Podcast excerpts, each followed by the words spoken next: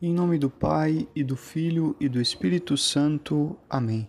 Salve Maria, eu sou o Padre Rodrigo Maia e hoje, dia 12 de julho, meditaremos o Evangelho de São Mateus, capítulo 11, versículos de 20 a 24. Naquele tempo, Jesus começou a censurar as cidades nas quais tinha sido realizada a maior parte de seus milagres, porque não se converteram. Ai de ti, Corazim, ai de ti, Betsaida, se em Tiro e Sidônia se tivessem realizado os milagres feitos no meio de vós, há muito tempo teriam demonstrado arrependimento, vestindo-se de saco e cobrindo-se de cinza. Pois bem, eu vos digo, no dia do julgamento, Tiro e Sidônia terão uma sentença menos dura do que vós. E tu, Cafarnaum, acaso serás elevado até o céu? Até o inferno serás rebaixado. Pois se os milagres realizados no meio de ti se tivessem produzido em Sodoma, ela existiria até hoje. Eu, porém, te digo: no dia do juízo, Sodoma terá uma sentença menos dura do que tu. Palavra da salvação. Glória a vós, Senhor. Caríssimos irmãos, hoje nosso Senhor Jesus Cristo dirige a seus discípulos palavras muito fortes, palavras duras, mas necessárias.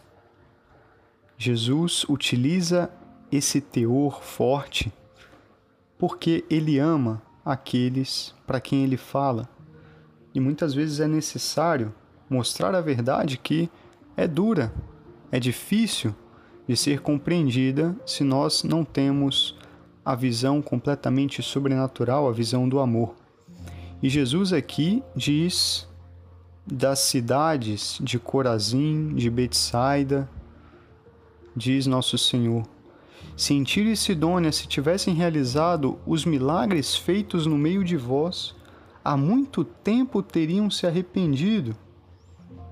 E depois ele continua: Eu vos digo, no dia do julgamento, Tiro e Sidônia terão uma sentença menos dura do que vós. E aí continua falando das outras cidades, e tu Cafarnaum, etc, e etc. Portanto, diante dessas duras palavras, nós deveríamos refletir. Muitas vezes nós tendemos a ver pessoas mais ruins do que nós, digamos assim, pessoas que fazem o mal, pessoas que agem de uma maneira claramente pecaminosa e nós, ao vermos tais pessoas, dizemos: nossa, pelo menos melhor do que essa pessoa eu sou, pelo menos eu já estou na caminhada, eu já não cometo tal pecado, veja que aberração. E é normal é, julgarmos deste modo, afinal é algo evidente.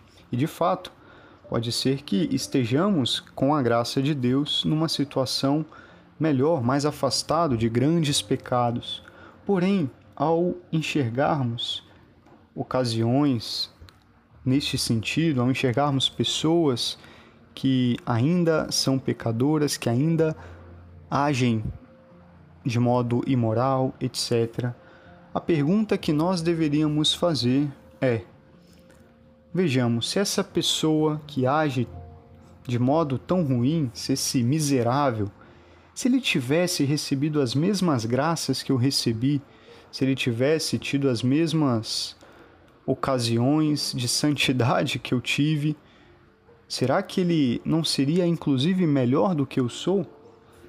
Será que ele não teria aproveitado melhor tanta graça que o Senhor derramou na minha vida?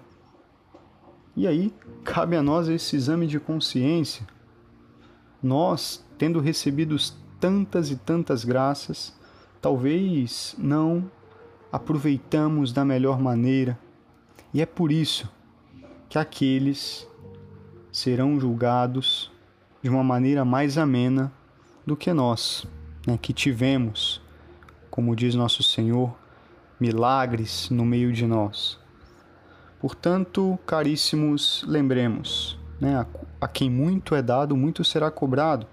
E isso, longe de nos levar a um grande desespero, deve nos levar a um grande ânimo. Deus tem nos dado muito E isso deve ser motivo para nós de alegria.